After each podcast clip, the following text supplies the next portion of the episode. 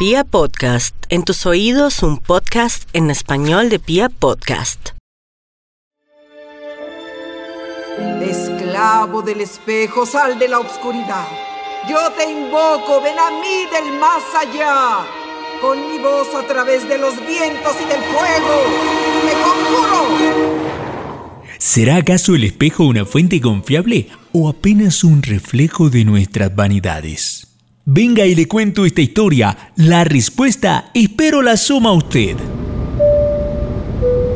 Su tranquilidad es muy importante para nosotros. Le invitamos a seguir todas las instrucciones. No ajuste nada más que el volumen. Olvídese de las turbulencias. Nada está prohibido salvo perderse un solo instante de este recorrido. Your peace of mind is very important to us. Don't adjust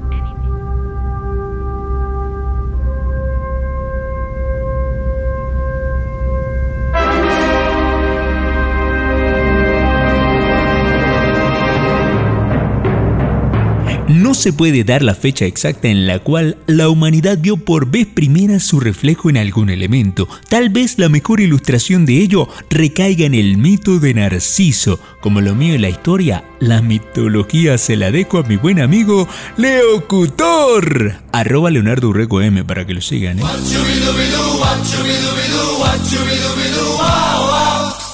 Honor que me hace, estimado doctor. Espero disfrute sin la más mínima pretensión de un relato que no busca el estupor, solo contar de aquel dotado de ensoñación cuya historia termina como un cuento de horror.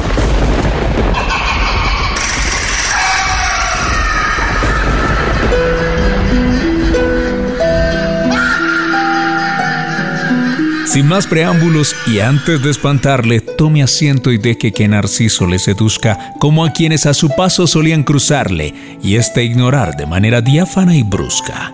Un día la desdichada y maldecida ninfa Eco, condenada a repetir todo aquello que se le dijera a causa de un disgusto provocado a la diosa Hera, casi que sintió su corazón frenar en seco. Omnubilada ante la belleza de Narciso, le atrajo repitiendo las palabras a su paso, le guió a través del bosque como quiso para declararle su amor en un abrazo. Como era de esperar en un gesto displicente, Narciso dio la espalda y reanudó su camino, dejando manifiesto que ante un acto indecente su interés tendría el valor de un comino. Ninfa eco desdichada y sin consuelo ante un acto de rechazo tan atroz, no volvimos a ver por este suelo. De tormento solo nos dejó su voz. Eco, eco, eco. Al galán ya le esperaba su obituario, porque así como la U tiene las diéresis, la ciega justicia cuenta con Némesis, juntas siempre solo para lo necesario. La diosa de la venganza y el equilibrio hizo que aquel mozo se viese en un arroyo. Al descubrirse, como dicen, hecho un bollo, cayó preso de sus impulsos y el delirio. Sin saber nadar, el incauto hombre a las aguas del reflejo se arrojó y allí donde la muerte encontró, hoy germinan flores con su nombre.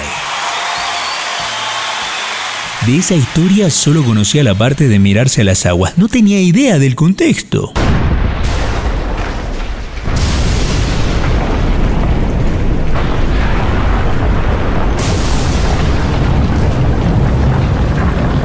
Los primeros espejos de los que se tiene registro son de obsidiana, un mineral laminado de origen volcánico.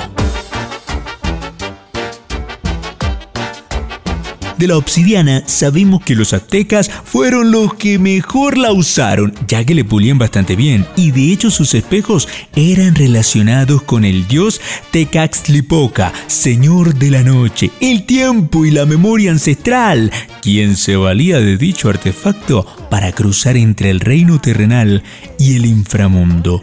Lo sé, quizá este termine siendo el episodio más supersticioso de la historia de las cosas.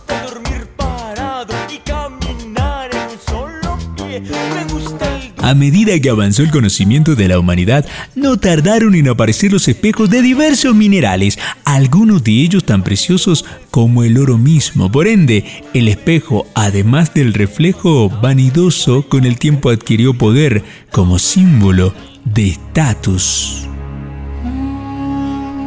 Para los egipcios, hace más de 4.000 años existían ya espejos de oro, plata, cobre, bronce y hierro, y aunque estaban vinculados al mundo femenino, también resultaban de vital importancia en el uso del templo.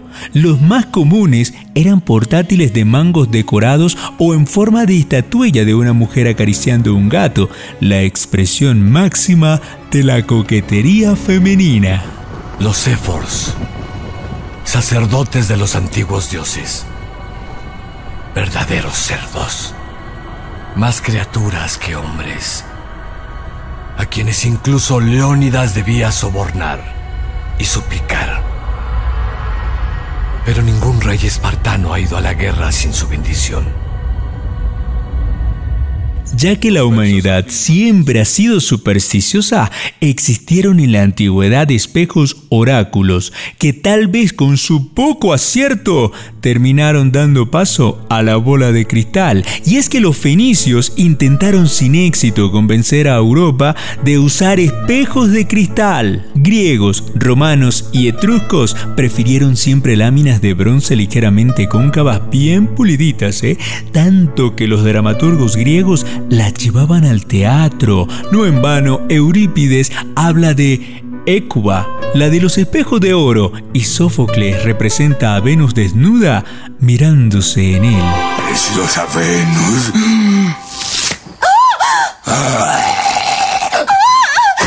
Gracias.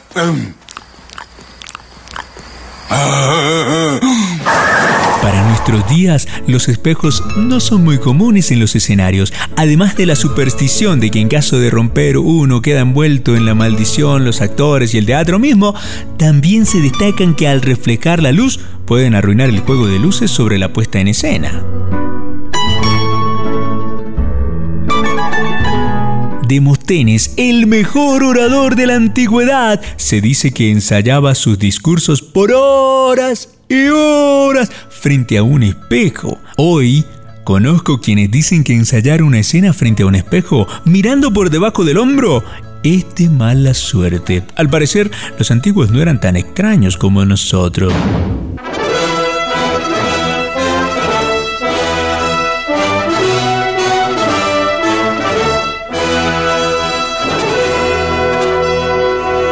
En las casas pompeyanas del siglo I se colocaban espejos en los dormitorios para atizar la pasión entre los amantes mientras se regocijaban de una faena carnal. ¿Qué creía? ¿Que era un invento de ahora? ¿Y de aquellos apartamentos sin cocina? Bueno, ahí les dejo el nombre de un lugar, así para los creativos, Motel Pompeya. Aunque yo lo consideraría su historia no terminó muy bien, sus habitantes perecieron calcinados y no por la pasión de ellos mismos, sino por la del Vesubio. Momento, espejos, volcanes. ¡Oh, por Dios! Ahora soy yo el que hace conjetura. Me estoy volviendo más supersticioso que esta historia.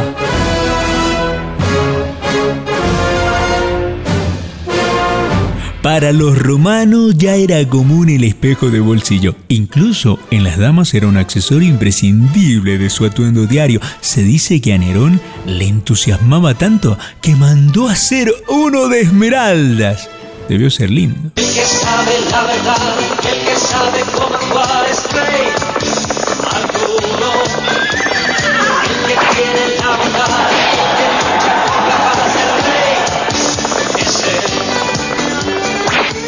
Fascinante. Desde la aspirina no le oía. Se dice que la Edad Media los dejó de lado. Aún así, el rey de Francia, Carlos V, dejó a su muerte en el siglo XIV varios enmarcados en oro con guarniciones de perlas y piedras preciosas, lo que nos lleva a suponer que no fueron tan relegados como se cree.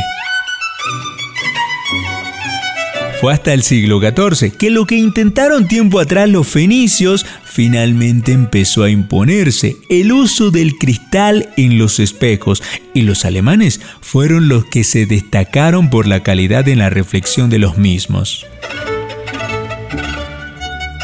Sin embargo, no fue sino hasta el siglo XVI que en Venecia se generalizó el uso del espejo de cristal. Este a su vez no se trataba de cualquier material, era un cristal tan perfecto que encareció el producto. Así, un espejo veneciano, propiedad del ministro de Luis XIV, el señor Colbert, se tasó en el siglo XVII por tres veces más dinero que lo que se pagaba por un cuadro de Rafael. Yo soy aquel que cada noche te persigue.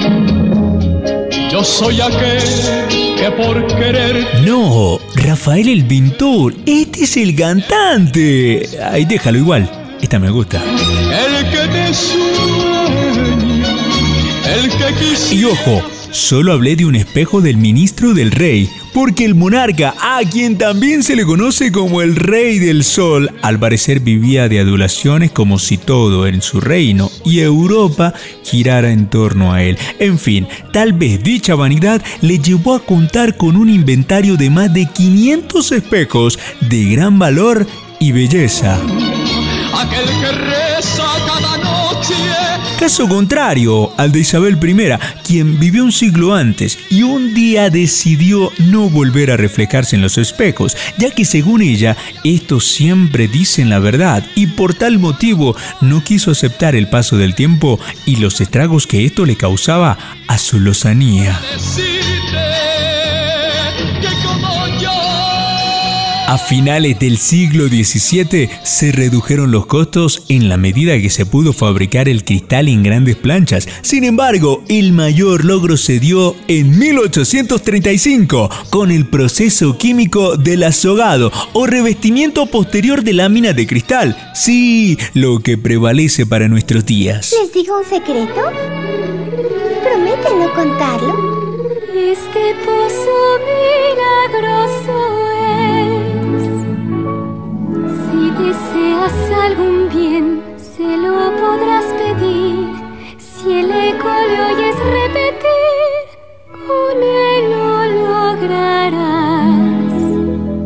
Se dice que la verdadera Blancanieves fue una baronesa bávara del siglo XVIII, cuyo padre se volvió a casar en 1743. La nueva madrastra, al favorecer a los hijos del primer matrimonio, recibió un espejo de regalo, uno de esos que denominaban espejo parlante. Como ya les dije, los alemanes destacaron siempre en calidad, y es que los espejos propios de la región bávara de Lor en la Alemania moderna se creía que siempre decían la verdad.